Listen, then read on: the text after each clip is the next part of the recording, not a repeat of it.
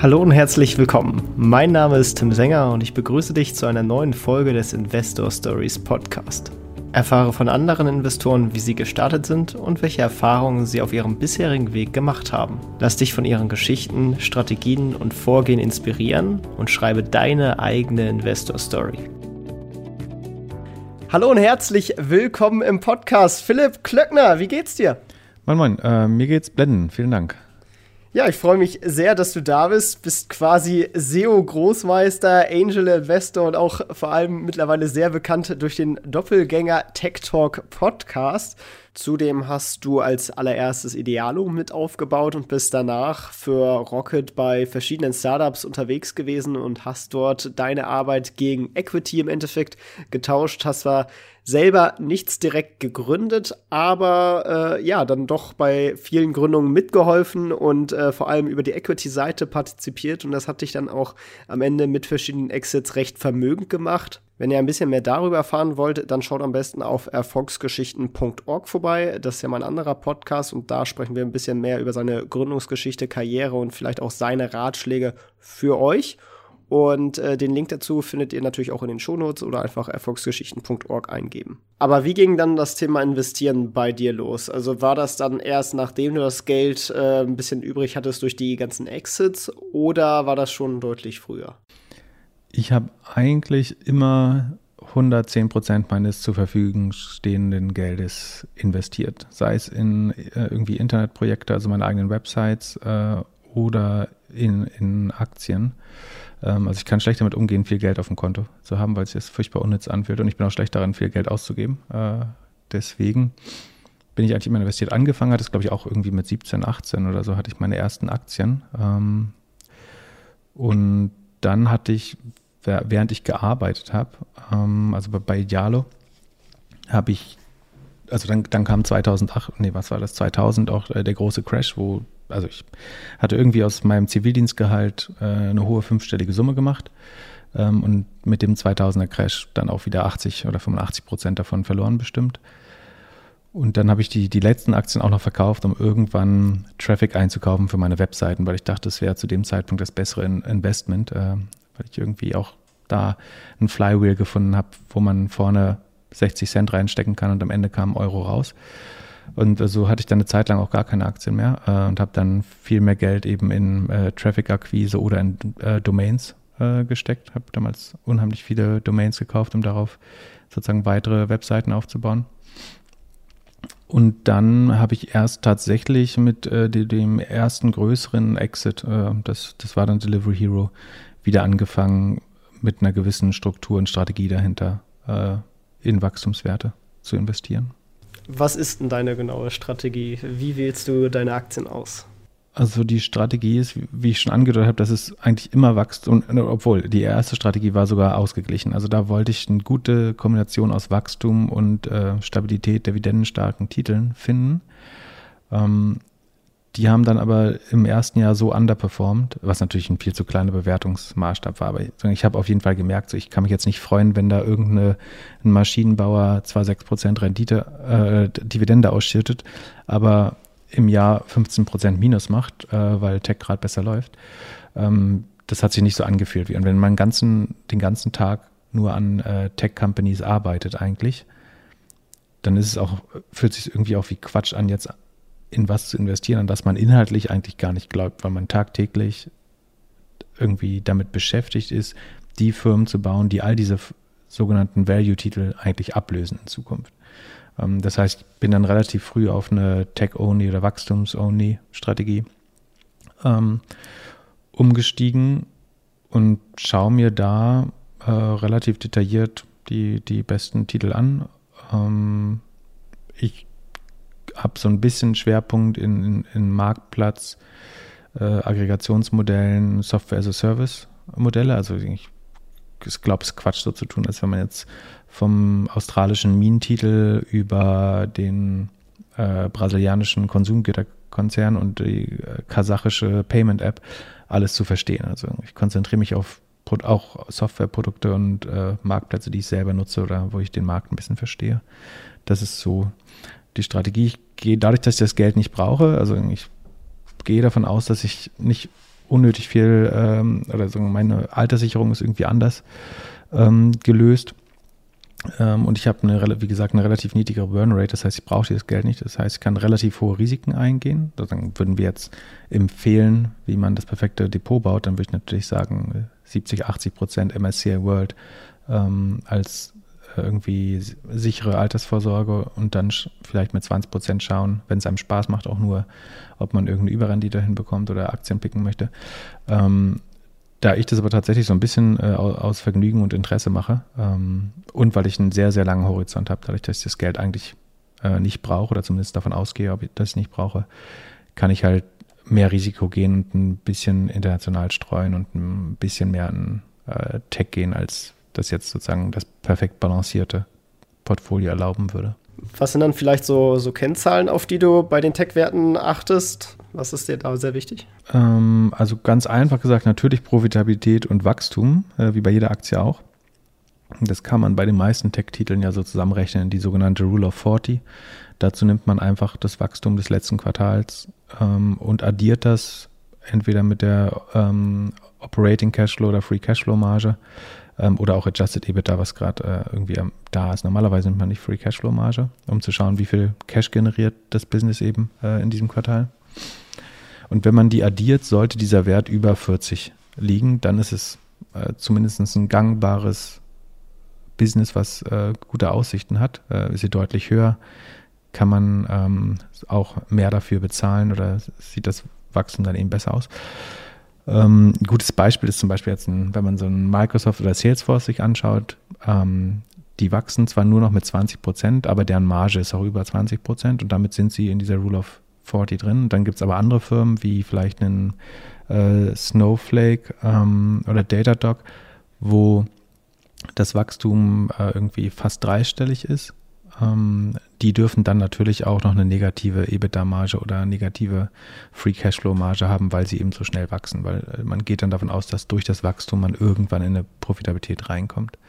Ähm, das ist auf jeden Fall sozusagen eine Zahl, die ich mir, mir immer anschaue und das wiederum vergleicht man dann so ein bisschen mit dem Sales Multiple. Also eine ganz, ganz grobe, also ich will nicht sagen, dass es besonders wissenschaftlich wäre, aber ganz, ganz grob könnte man sagen, dass das Sales Multiple nicht über dem Rule of 40 Wert sein sollte. Also sagen wir, eine Firma wächst nur noch um 25 Prozent und ist knapp profitabel, dann würde man wahrscheinlich kein 50er Sales Multiple dafür zahlen. Ähm, aber das ist wirklich eine sehr Pi mal Daumen Regel. Tatsächlich wird Wachstum dann eben doch ein bisschen höher bewertet und Profitabilität ein bisschen niedriger. Also man müsste so eine Adjusted Rule of 40 vielleicht machen für die Bewertung, aber am Ende sagen richtige Analysten würden halt dann ein langfristiges Modell bauen, um zu sehen, wo der Unternehmenswert rauskommt. Aber dieses Modell der, der Rule of 40 bezieht ja quasi auch keinen Preis rein. Also ich meine, das KGV oder Umsatzverhältnis oder was auch immer man sich angucken würde, jetzt zum Beispiel bei Microsoft oder so, wenn das weiter durch die Decke geht sozusagen, auch bei gutem Wachstum, guten Margen, äh, könnte man sich das Ding ja dann trotzdem zu teuer einkaufen. Wie gehst du damit um? Genau, das dient erstmal nur sozusagen, um rauszufinden, kann das langfristig überhaupt mal funktionieren. Und ich glaube, dafür ist es sehr indikativ. So, das hat sich zumindest in der Vergangenheit immer gezeigt. Ähm, Pricing ist halt schwer. Tendenziell, glaube ich, ist man fast äh, Preisnehmer als Investor oder als Retail-Investor heutzutage. Ähm, das heißt, ich würde fast lieber in einen Titel, an den ich sehr glaube, äh, der aber zu teuer ist, pro forma investieren, als zu glauben, irgendwas finde ich nicht 100% geil, aber das ist gerade günstig. Äh, also ich überzahle lieber für Qualität etwas, als dann zu sagen, ähm, das hier ist ein Schnäppchen, obwohl die Company auch nicht super geil ist. Ähm, genau, und, und auch die, vor allen Dingen die Wette dagegen, also man kann ja die Gegenseite mal prüfen. Ähm, ein, ein, Tesla ist gar nicht so eine schlechte Company mehr, ähm, aber man könnte natürlich sagen, die ist hyper überbewertet aber da jetzt dagegen zu wetten, ist wahrscheinlich nicht schlau. Äh, gerade weil zumindest kurzfristig so der, der Markt beim Pricing halt sehr irrational sein kann. Ähm, natürlich kann das irgendwann sich alles nochmal angleichen, ähm, aber im Zweifel nehme ich lieber Qualität und überzahle die leicht. Aber natürlich auch nicht jeden Preis. Also es gab ähm, Sachen wie, wie Cloudflare, wie Snowflake, wie äh, Twilio, die ich lange Zeit für, oder Shopify vor allen Dingen auch, die ich lange Zeit für zu teuer hielt. Und dann erst irgendwie im Corona-Crash, als die dann, ich glaube, so 45 Prozent runtergekommen sind, dann dachte ich, okay, jetzt würde ich da gerne kaufen. Ähm, du hast eben gesagt, äh, du warst eigentlich immer mit 110 Prozent investiert. Impliziert das, dass du auch auf Kredit kaufst? Also Aktien äh, nicht, oder ich würde auf jeden Fall davon abraten. Ich selber mache das ähm, ich muss kurz überlegen, nee, mache ich äh, im Moment nicht und äh, auch in der Vergangenheit nicht. Ähm, aber ich habe durchaus damals zum Beispiel Domains teilweise äh, mit dem Geld anderer Leute gekauft, was es nicht einfach gemacht hat. Also es, es, gab definitiv eine längere Zeit, in der ich mir nicht eine Aktie hätte leisten können, weil ich ganz andere Probleme hätte. Also das äh, ist schon viel Risiko. Und tendenziell habe ich eben eine sehr, sehr hohe Risikoneigung. Also ich kann damit einigermaßen gut leben, auch wenn ich Schulden nicht mag. Ähm, aber 110 ist dann, ich will jetzt nicht sagen, ich will das nicht mit diesem berühmten Elon Musk-Zitat vergleichen, aber es war schon so, dass ich teilweise in irgendwelche Startups oder Domains investiert habe, aber mir Sorgen gemacht habe, wo meine Miete eigentlich herkommt diesen Monat oder wo ich äh, in, in Firmen arbeiten gehen musste, weil zu Hause mein Internet abgestellt war. Ähm, aber das ist jetzt inzwischen länger her und inzwischen kann man darüber lachen. Domains sind ja an sich auch eine, eine spannende Asset-Klasse. Ich habe das Gefühl, dass das kommt gerade so ein bisschen wieder, weil manche Leute erkennen, ah, es gibt von diesen Top-Level-Domains nur eine bestimmte Menge sozusagen, weil ja irgendwie diese Timbuktu-Domains, die, die nutzt dann am Ende dann doch keiner und .com ist irgendwie das attraktivste oder in Deutschland .de. Ähm, äh, wie bist du denn damals da vorgegangen und, und wie siehst du das Ganze heute? Ähm, also der Grund, warum ich mich dann sehr stark eingedeckt habe äh, mit, mit Domains, war, dass es mal so einen sogenannten Exact Match Keyword Bonus gab. Das heißt, einfach gesagt, wenn man äh, Kleiderschränke verkaufen wollte und die Kleiderschrank.com hatte, dann konnte man mit der bei Google relativ einfach in einer Top-Position stehen. Und das hat halt sehr geholfen. Und dann dachte ich, okay, jetzt hast du quasi den äh, Shortcut oder den ähm, die Abkürzung zu gutem SEO gefunden. Äh, statt viel Arbeit zu machen, kaufst du dir einfach die richtige Domain. Und wenn man so eine Chance wittert, dann, also habe zumindest ich das Bedürfnis, dann auch sofort Double Down da voll reinzugehen oder All-In reinzugehen. Äh, und das hat dann dazu geführt, dass ich einen niedrigen siebenstelligen Betrag in Domains investiert habe innerhalb von zwei, drei Jahren. Ähm, tatsächlich haben die wahrscheinlich äh, Wert verloren bis heute. Also ich habe äh, inzwischen ein, Drittel oder ein Viertel der Summe wahrscheinlich wieder abverkauft schon. Ähm, habe aber einen Großteil der Domains noch. Ähm, das, das Traurige ist sozusagen der, der alternative Zinssatz oder hätte ich das Geld einfach in Amazon-Aktien äh, gepackt, wären das heute irgendwo zwischen 30 und 50 Millionen. Also das ist, äh, war jetzt im Nachhinein nicht das beste Investment tatsächlich mit den Domains. Aber ich habe auch das Gefühl, dass es gerade so ein bisschen wieder äh, zurückkommt. Und vielleicht werde ich meine 3000 Domains irgendwann nochmal los. Ist das dann vor allem so generische Sachen, also so kleiderschrank.de, ist.de oder sowas? Genau, sehr äh, überwiegend, also bestimmt 90 Prozent äh, generisch, genau. So Ländernamen irgendwie, Spanien.net oder eben so Be Produktbegriffe, wie du gerade gesagt hast. Kannst du teuer an den spanischen Staat verscherben. Äh, ja, die, wo die haben wahrscheinlich die .de oder .org oder irgendwas. Genau. Ja, die sagen, wir machen unsere eigenen Seiten mit .es einfach am Ende und dann ja. der Rest ist uns egal so. Genau. Aber als Urlaubsseite vielleicht ganz spannend, wer weiß. Äh, jetzt haben wir schon über zwei Asset-Klassen gesprochen. Wie sieht denn dein gesamtes Portfolio aus? Also wie viel, so Pi mal Daumen, verteilt sich auf Aktien, Startup-Investments, Fonds, Domains, Immobilien? Wie, wie bist du da so aufgestellt? Also ich habe keine Immobilien, nicht weil ich das für eine schlechte Anlageklasse halte. Ich glaube, das äh, so, gerade als erstes Investment oder so, für eine Familie ist, glaube ich, immer schlau, irgendwie im eigenen Eigentum zu wohnen und äh, gerade bei den jetzigen Zinsen.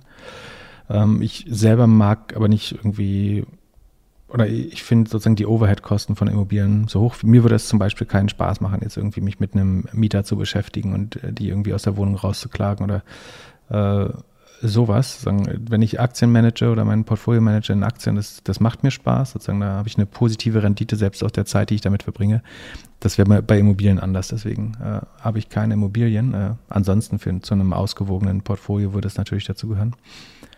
Ähm, deswegen habe ich einen Großteil tatsächlich in Public Stocks also, oder Public Markets, also ein Aktienportfolio. Das ist wahrscheinlich, äh, das ist immer ein bisschen schwer. Ähm, von der Liquidität ist das wahrscheinlich 80, 90 Prozent. Ähm, und dann habe ich einen signifikanten Anteil in Investments in Startups, also wo ich irgendwie kleine Angel-Tickets zwischen 25 und 100.000 Euro in ein äh, Startup investiere.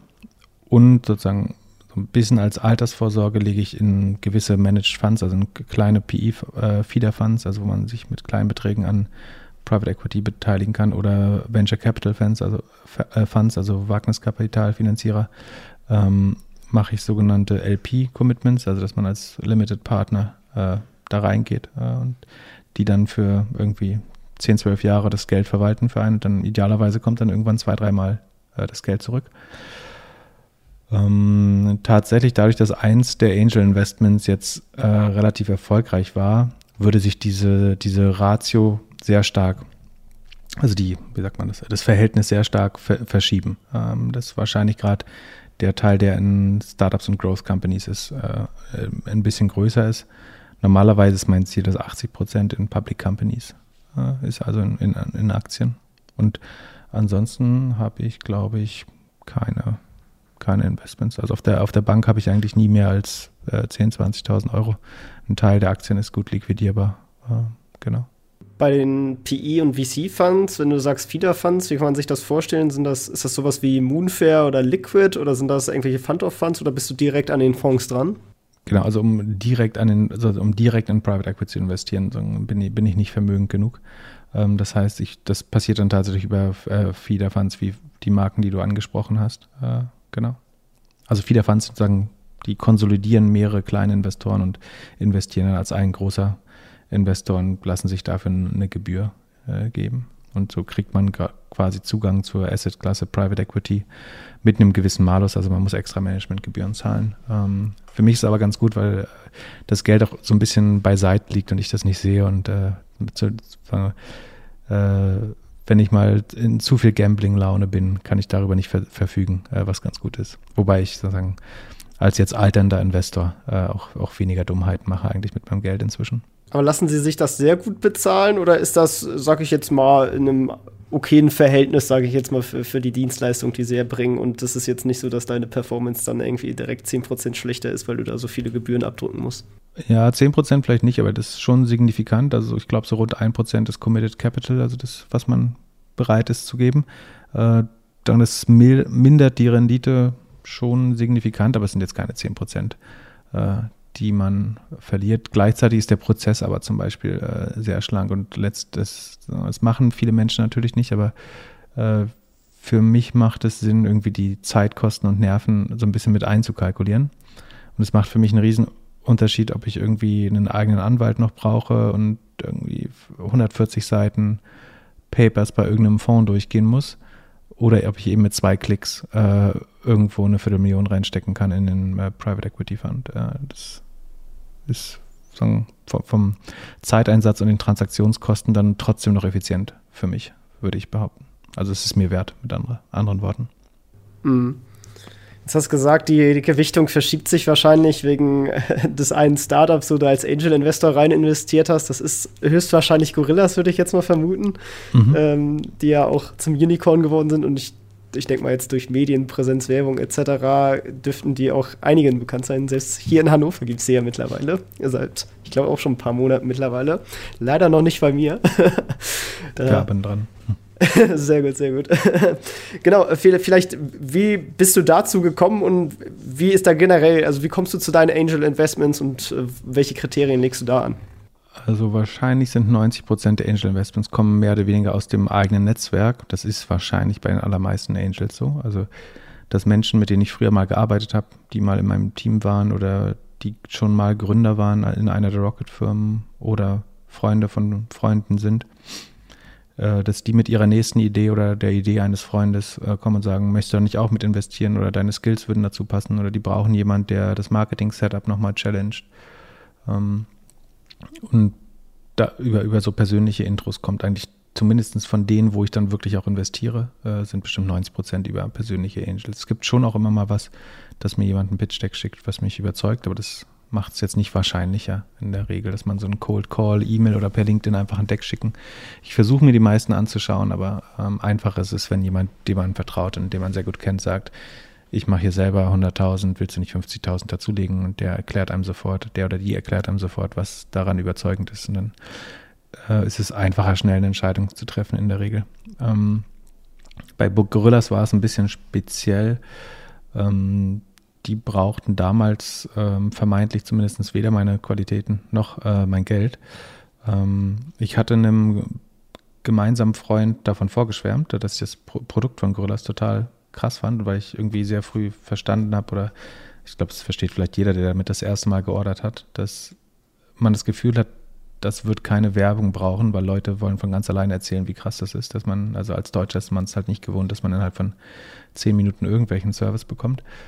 Ähm, und das fand ich sehr überzeugend. Und ich weiß, dass es relativ einfach ist, gutes Marketing zu machen für schlechte Produkte. Oder damals zumindest war.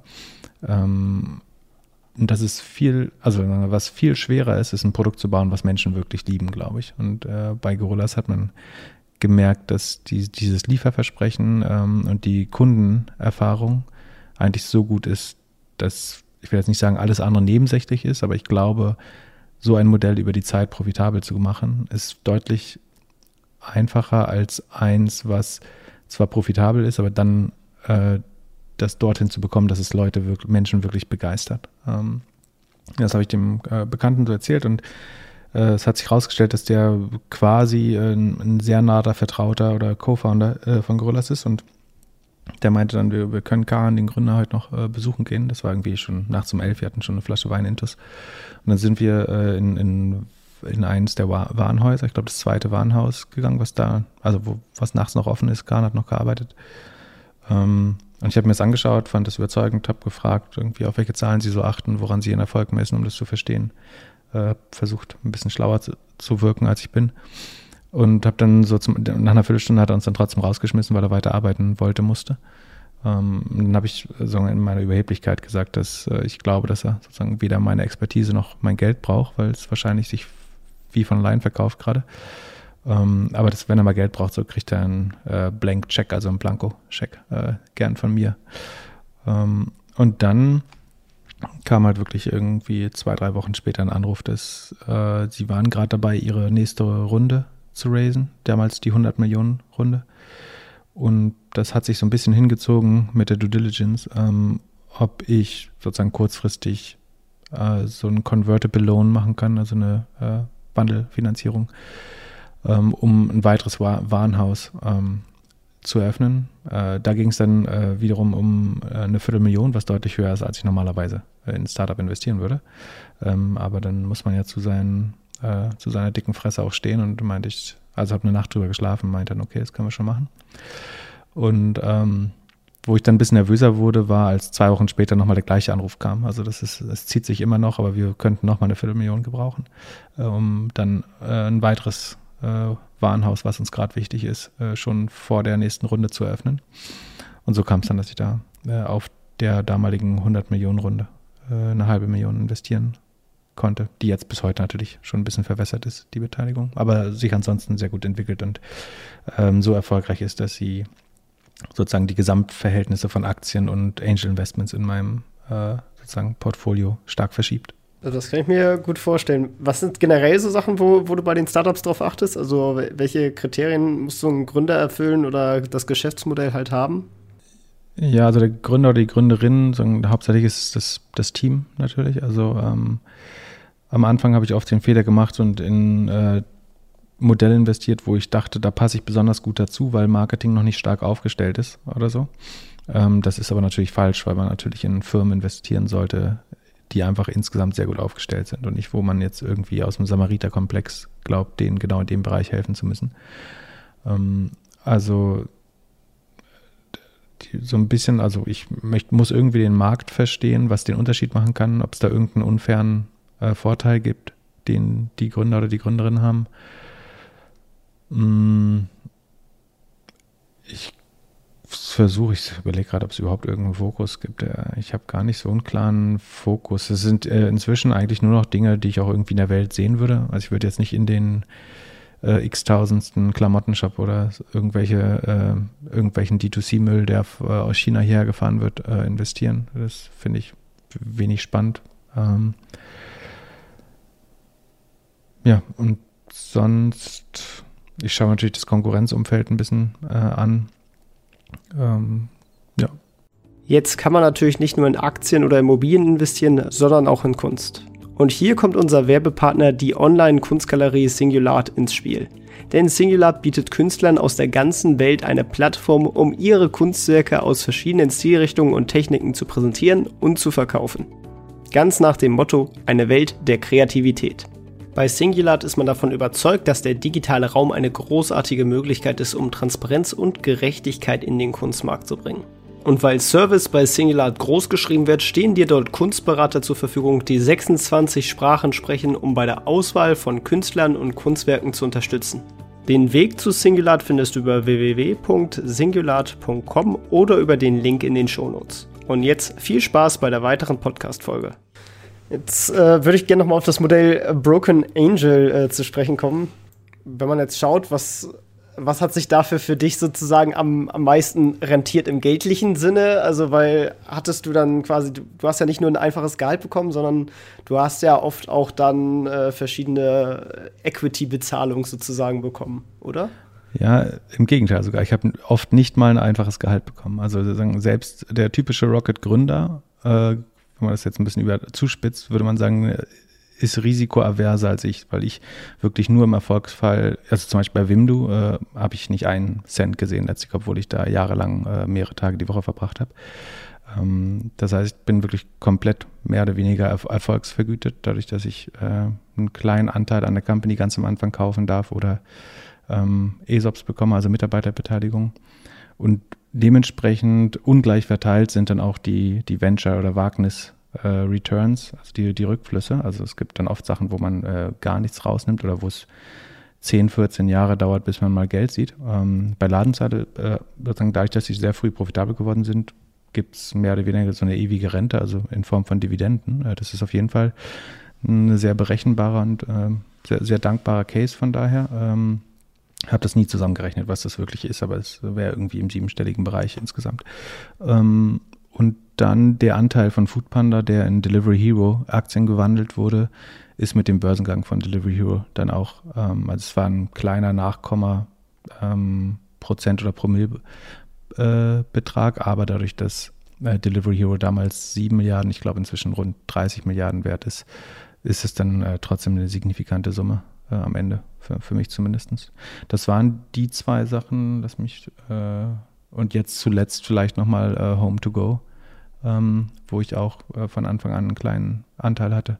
Das sind so die drei Sachen, die jetzt wahrscheinlich die, die größten Returns vorerst gemacht haben. Aber ist ja auch auf jeden Fall cool, dass man daran auch sehen kann, dass man jetzt nicht unbedingt der Gründer sein muss, äh, um auch überproportional partizipieren zu können. Und vor allem, dass man es auch so schafft, irgendwie Millionär werden zu können, wo du ja dann irgendwie ein lebender Beweis dafür bist, dass das so funktioniert. Und im Endeffekt genau das machst du ja auch immer noch, weil du bist ja jetzt hauptsächlich beratend tätig für verschiedene Private Equity Fonds, Venture Capital Fonds und äh, auch für verschiedene Wachstumsunternehmen, wo du ja auch selber teilweise als Angel engagiert bist. Hm. Das war damals noch gar nicht so einfach. Also dieses Modell, ich bekomme Anteile für meine Arbeit, ähm, habe ich so ein bisschen Rocket zu verdanken, dass die offen dafür waren. Also die, die Challenge äh, vor der man als Berater ja steht, ist, dass man nicht skalieren kann. Äh, was damit gemeint ist, ist, ähm, ich sage, jeder hat nur irgendwie 60 Stunden in der Woche wahrscheinlich, die er verkaufen kann, bestenfalls. Ähm, und die, der Höchstbetrag, was eine Firma bereit ist, für einen noch so guten Berater zu zahlen, ist auch irgendwo begrenzt. Das heißt, dein maximales Gehalt ist absolut äh, begrenzt eigentlich. Ähm, und der einzige Weg, den ich dann gesehen habe, sozusagen trotzdem als Berater mit vielen, vielen Firmen äh, zu arbeiten. Und Berater klingt jetzt so wie, also ich hätte nur irgendwelche Workshops gegeben, sondern ich, das waren teilweise schon sehr hands-on-Tätigkeiten, irgendwie mit dem Team arbeiten, das Team ausbilden, neue Leute finden für die Firma, ähm, so beim bei der Auswahl der Bewerber helfen. Also es ist jetzt nicht nicht so weit weg Berater, wie das klingt. Aber der, der Vorteil ist tatsächlich, dass wenn man sich dafür dann eben an, wenn man bereit ist, auf das Berat, typische Beraterhonorar zu verzichten und dafür eben Anteile nimmt, so das Modell heißt in den USA Broke Angel, also so wie bankrotter Angel, weil man gar kein Geld hat, äh, in die Company reinzustecken oder nicht, das nicht das Wertvollste ist, was man machen kann. Ähm, dann kann man eben insofern skalieren, dass den Wert, den man mit der Firma schafft, äh, nicht nur, aber auch durch das eigene Zutun, dass man mit dem halt mitwächst Ähm, und so, man muss natürlich irgendwie das schaffen, in der Zwischenzeit seine Rechnung zu bezahlen. Das haben dann irgendwie meine eigenen Webseiten gemacht oder eben die Dividende von Ladenzeile oder andere Engagements. Aber ähm, sollte sozusagen eine der Firma, Firma, Firmen, für die man gearbeitet hat, dann langfristig sehr erfolgreich werden, dann kriegt man dann eben sehr unternehmerische äh, Returns oder Renditen. Äh, und das war eigentlich das Ziel. Und von daher, ja, ich bin nicht der typische Gründer, und doch bin ich, glaube ich, der, der ultimative Unternehmer, weil ich sozusagen viel mehr Risiko getragen habe als äh, selbst die, die Gründer oder angestellten Geschäftsführer, die die Firmen oft betreut haben. Hast du da außerhalb von Rocket auch solche Deals gemacht oder machst du auch immer noch solche Deals? Oder ähm, ja, ist das so, so ein bisschen mit der, mit der Rocket-Zeit dann, dann vorbeigegangen? Oder bist du da immer noch mal beratig, äh, beratungsmäßig tätig oder auch teilweise hands-on und, und kriegst dafür Anteile? Also ich habe das parallel zu Rocket auch schon mit, mit anderen Firmen dann gemacht. Also wenn man einmal sagen kann, äh, es gibt schon jemand, der darauf reingefallen ist, dann ist es auf einmal sehr, sehr einfach, das zu verkaufen. Also dann lassen sich auch gerne andere darauf ein. Ähm, von daher war, das jetzt nicht auf Rocket beschränkt, aber sozusagen rein von der Anzahl her war das äh, schon am typischsten für Rocket. Äh, und ich mache das bis heute noch, weil es gibt viele Firmen, die heutzutage ausreichend Zugang zu Kapital haben. Also ob ich da dann nochmal 50 oder 100.000 Euro in, reinlege, das macht für die überhaupt keinen Unterschied. Also das, die, das Geld können sie günstiger irgendwie äh, von einem Tiger oder Co2 oder äh, irgendeinem Fonds haben. Ähm, aber die dann tatsächlich eben so ein, eine Art Sparring-Partner haben wollen oder eine, eine, gewisse Expertise in einem Teilgebiet, ähm, dann kann man das immer noch machen, dass man eben sich sozusagen für so eine Art Advisory-Rolle, dass man ähm, irgendwie einmal im Quartal oder äh, alle paar Monate nochmal ja, so eine Art Sparring-Partner für, für die Gründer oder die, die ähm, das C-Level ist, um deren, also ich meine, das Problem ist ja, dass viele machen das, was sie machen, das erste Mal. Äh, also die wenigsten Gründer haben irgendwie signifikante Vorerfahrung und dann einfach jemand zu haben, mit dem man sich nochmal austauschen kann, der einfach viele Startups, also ich bin auch nicht schlauer als die und weiß das alles auch nicht besser. Der Unterschied ist, dass ich eben eine sehr hohe Anzahl an Startups in der Vergangenheit und Wachstumsfirmen in der Vergangenheit gesehen habe. Ähm, und deswegen einfach viele, und ich mache wahrscheinlich auch nicht so viel mehr richtig, aber so viele Fehler, die ich schon gesehen habe, die muss man ja nicht nochmal machen. Auch wenn Startup-Gründer und Gründerinnen immer gern äh, sozusagen agil arbeiten wollen und Try and Error machen und äh, Fehler schnell rausfinden. Es gibt einfach auch Fehler, die man vermeiden kann und äh, das ist dann auch so ein bisschen meine Aufgabe vielleicht. Jetzt denke ich mal, ist das auch ein Modell, was vielleicht hier viele ansprechend finden in der Hinsicht, weil äh, einige dann doch nicht genug Geld haben, um, um selber direkt äh, Geld in Startups investieren zu können, aber vielleicht, weil sie als Geschäftsführer oder bestimmte Branchenkenntnisse in einem, in einem Unternehmen oder auch äh, irgendwie ein gutes Netzwerk oder was auch immer haben, ähm, die sich vielleicht als Broken Angel einbringen könnten. Äh, wie findet man dann diese Startups? Also zunächst, also um die, also um wertvoll zu sein als Angel, muss man natürlich erstmal gewisse Qualifikationen besitzen. Ne? Also man muss in, in einem Teil, also man, das kann hoch spezialisiert sein, also dass man zum Beispiel ein Anti-Fraud-Experte oder ein Payment-Experte oder Expertin ist, dass man ähm, HR besonders gut versteht oder Vergütung oder äh, Legal oder irgendwelche Compliance- und Regulierungsthemen. Äh, für all das äh, brauchen Startups oft äh, Expertinnen und äh, Experten und Expertinnen. Das äh, heißt, wenn man jetzt nur irgendwas gemacht hat vorher, dann, dann wird schwer sein. Man sollte, glaube ich, so spezialisiert wie möglich sein oder eben sehr breite Erfahrung haben in, in verschiedenen Firmen dann aber. Ähm, und dann gibt es, also ein guter Weg, das zu machen, ist zum Beispiel mit lokalen ähm, Acceleratoren zusammenzuarbeiten. Also oft gibt es ja so, dass irgendwie ähm, sowas wie das Plug-and-Play Tech Center oder äh, es gibt so viele äh, Acceleratoren und Inkubatoren inzwischen, also die so eine Art Mentor-Netzwerk haben, äh, dass man da anfängt, weil da werden einem systematisch dann ja quasi Firmen äh, vorgestellt. Also ich bin zum Beispiel auch noch im APX, das ist der von äh, Axel Springer und Porsche, äh, der Accelerator und ähm, Plug-and-Play ähm, sozusagen als Mentor aktiv. da habe ich zwei, drei, vier meiner äh, Beteiligung gefunden. Ähm, ansonsten kann man auch gezielt auf irgendwelche Startup-Messen gehen oder ähm, sozusagen in den Startup-Medien schauen, ob man was findet, was einen begeistert, wo man glaubt, dass man mithelfen kann. Ähm, das sind so die typischen Felder, wo ich sagen würde, wie man, also oft sprechen die Startups ein, also die suchen ja sehr gezielt eigentlich nach Expertise. Ähm, dass jetzt Angels sich von alleine aufdrängen, ist glaube also gerade wenn sie sozusagen nicht mal, nicht mal Geld mitbringen wollen, sondern nur Expertise, ähm, das passiert glaube ich gar nicht so oft, sondern das Wichtigste ist eigentlich, dass man vielleicht seinem Netzwerk so ein bisschen symbolisiert, ich wäre jetzt bereit oder habe Zeit für Beratungstätigkeiten oder wenn man was hört. Ähm, ja, weil, also wenn jetzt, wenn jetzt ich zu einem Startup, was noch nie von mir gehört hat, käme und sage, ich kann hier übrigens was von SEO und ich war mal bei der und der Firma, ähm, dann ist das, für, das kann ja auch jeder sagen. Also entweder braucht man schon eine sehr gute Reputation oder eben ein Netzwerk, was das äh, un unterstützt. Äh, ansonsten ist, glaube ich, schwer, sozusagen sich aktiv darum zu bemühen. Aber also den, den besten Weg fände ich noch irgendwelche lokalen Meetups oder Acceleratoren, äh, Mentoring-Clubs, äh, sowas vielleicht zu machen. Die wären ja dann auch gut, um überhaupt erstmal das Netzwerk auch aufzubauen und sich so ein bisschen in die Branche reinzubewegen. Genau, es gibt so lokale und bundesweite Business Angel Netzwerke auch. Ich glaube, wenn man die, die ersten Kontakte macht, dann ergeben sich ganz schnell oft Möglichkeiten, dass man was zusammen machen kann oder jemand erinnert sich dann, da hatte ich doch mal jemanden, der sich besonders gut mit Einzelhandel auskennt oder mit Logistik. Ähm, also man muss, man, am Anfang ist es mal unheimlich schwer, ganz am Anfang äh, und dann wird es irgendwann fast zu einem äh, Selbstläufer. Also so, dadurch, dass ich früher nie irgendwelches äh, Marketing gemacht habe, äh, hatte ich das Gefühl, das dauert irgendwie bei mir alles zehnmal so lang im Vergleich zu Leuten, die einfach sehr bewusst ihr Netzwerk genutzt haben, weil sie irgendwie auf der WHU studiert haben oder äh, in irgendwelchen äh, Clubs drin waren. Ähm, wenn sich dann aber, sei es über Leistung oder aktive Arbeit, so ein Netzwerk bildet, ähm, dann kriegt man ganz schnell ähm, irgendwie mehr Kontakte zustande, als, als ist fast. Wenn du jetzt so auf deine bisherige Zeit so zurückblickst, was würdest du vielleicht sagen, wäre dein größter Fehler gewesen? Oh, schwer. Ich neige nicht äh, dazu, äh, zurück Ich glaube, ich habe wirklich, also ich habe bestimmt Fehler gemacht, äh, aber ich finde Fehler immer dann total akzeptabel, wenn man irgendwas daraus lernen konnte. Ähm, ich würde jetzt Fehler auch nicht zu Dingen sagen, sozusagen, die mir nicht zurechenbar sind, im Sinne, die ich eh nicht hätte ändern können. Äh, Wahrscheinlich das, also ich, ich wurde es woanders mal gefragt, da habe ich das mit den Domains tatsächlich als Fehler, aber auch das, da schaue ich jetzt nicht mit Groll hinterher. Aber rein finanziell wäre es schlauer gewesen, damals Aktien zu kaufen. Aber ähm, ich glaube, also ich kann eigentlich überall was Positives raus. Also man könnte jetzt sagen, zum Beispiel bei Wimdu habe ich zwei, drei Jahre Zeit, äh, habe da ein, zwei Tage die Woche äh, mit dem Team gearbeitet. Also das ist dann eben der sehr hands-on-Berater gewesen, der auch vor Ort war, mit dem Team gesessen hat.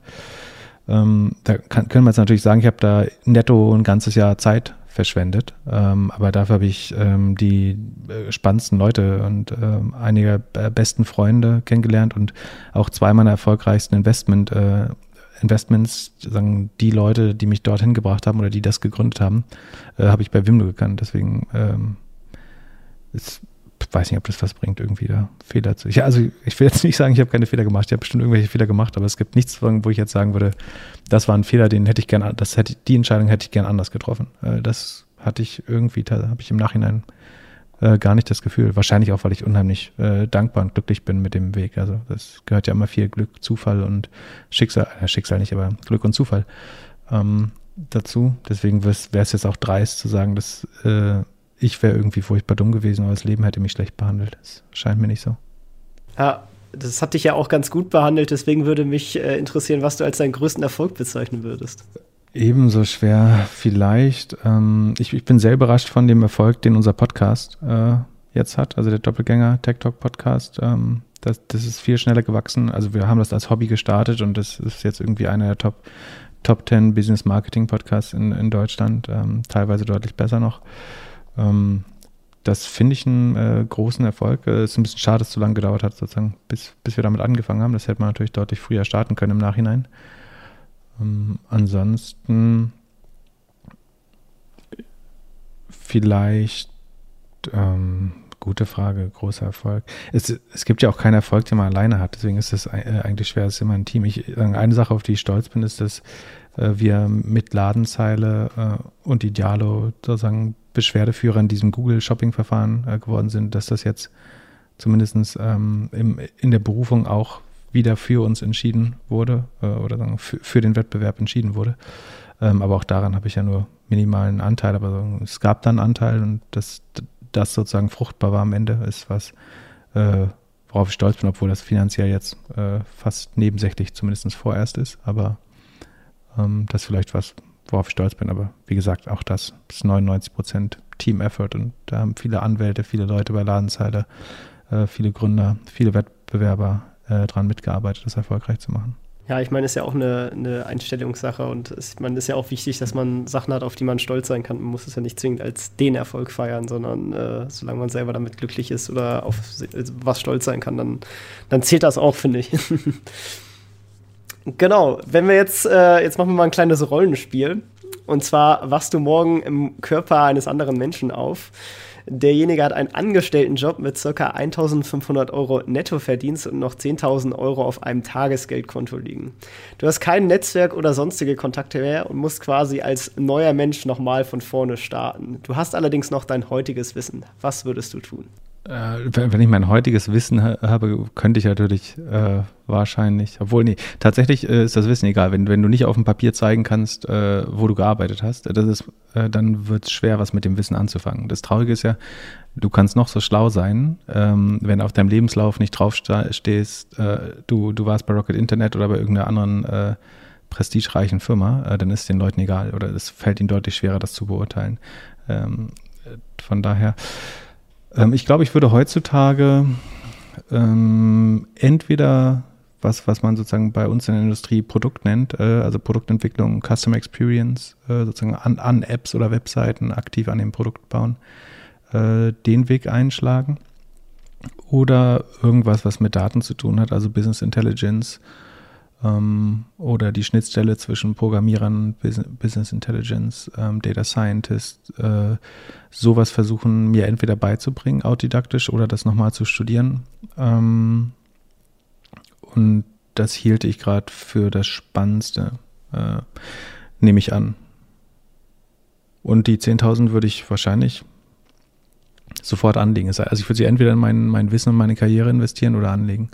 Ähm, ich würde jetzt nicht äh, anfangen zu gründen sofort wieder, sondern ich würde erst wieder versuchen, Know-how aufzubauen ähm, und dann versuchen, in einem jungen Startup das einzusetzen ähm, und dann hoffen, dass so ähnlich verläuft wie, wie bisher bei mir. Ist es eine adäquate Antwort oder? Doch, doch, stellt mich Schätz, zufrieden. Schätz, das richtig ein? Ja. ja, doch, doch, ist, ist, ist gut so. Vielleicht auch in Verbindung mit der letzten Frage, bei welchen Aktien würdest du vielleicht sagen, äh, siehst du, äh, wo du sagen würdest, vielleicht, die, die könnte man aktuell noch kaufen, äh, mit Outperformance-Potenzial so für, für eine Langfristanlage? Vielleicht magst du da noch mal so ein bisschen Aktienpornografie-mäßig äh, deine Tipps ablassen.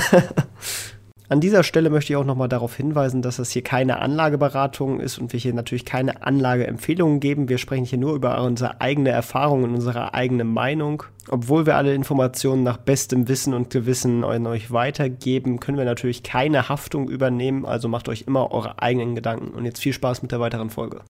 Also ich habe neulich bei einem anderen Podcast, beim Alles Aktien Podcast mal äh, so eine Art Top-Liste äh, abgegeben dann das, was mich im Moment am meisten überzeugt, äh, weil es, glaube ich, fair, fair bepreist ist, ist äh, ZipRecruiter. Also ich glaube sehr stark an, dass eins der größten Probleme, was auf uns zukommt, äh, Personalmangel ist in Zukunft, sei es in Europa, insbesondere in Deutschland, äh, aber letztlich auch auf der ganzen Welt.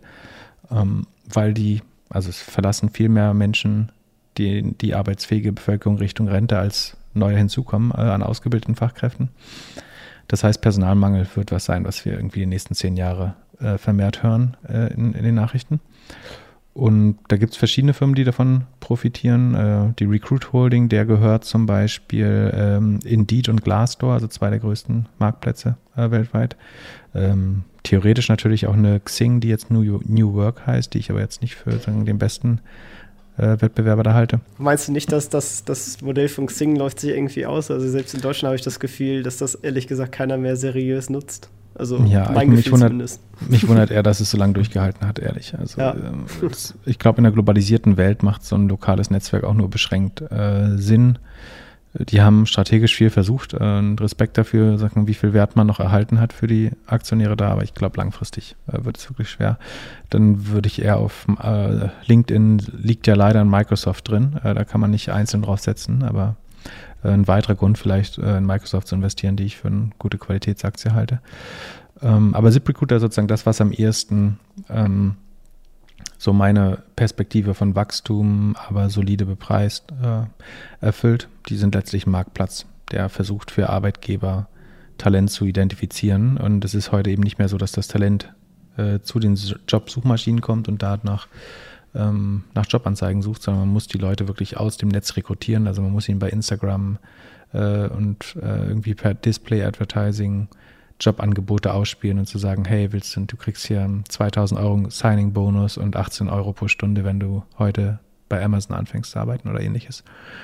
Ähm, das, das Modell mag ich, es ist meiner Meinung nach viel zu günstig bepreist. Wäre es eine Softwarefirma, wäre sie fünf bis zehnmal so viel wert, äh, weil es ein Marktplatz ist oder sozusagen so eine Art virtuelle Arbeitsagentur, ist es deutlich günstiger bepreist. Langfristig sollte es aber sehr hohe Margen erzielen, glaube ich.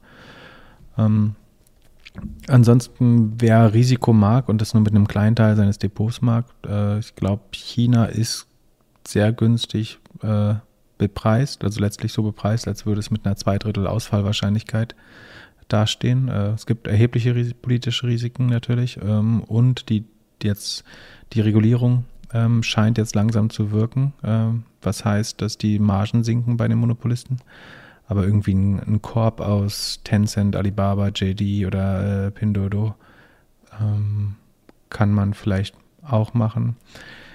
Ich halt sozusagen, wo wir gerade beim Handel sind oder bei Marktplätzen, Mercado Libre und SEA Holding, das sind so die Amazons von Südamerika und Südostasien, für grundsätzlich gute Companies, die aber bepreist sind wie extrem gute Companies. Also da gibt es schon Rückschlagpotenzial. Aber ich halte es trotzdem für gute Companies. Ansonsten in der Softwarebranche gutes Preis-Leistung-Verhältnis sehe ich noch bei HubSpot, vielleicht bei DocuSign, bei Asana und bei Elastic.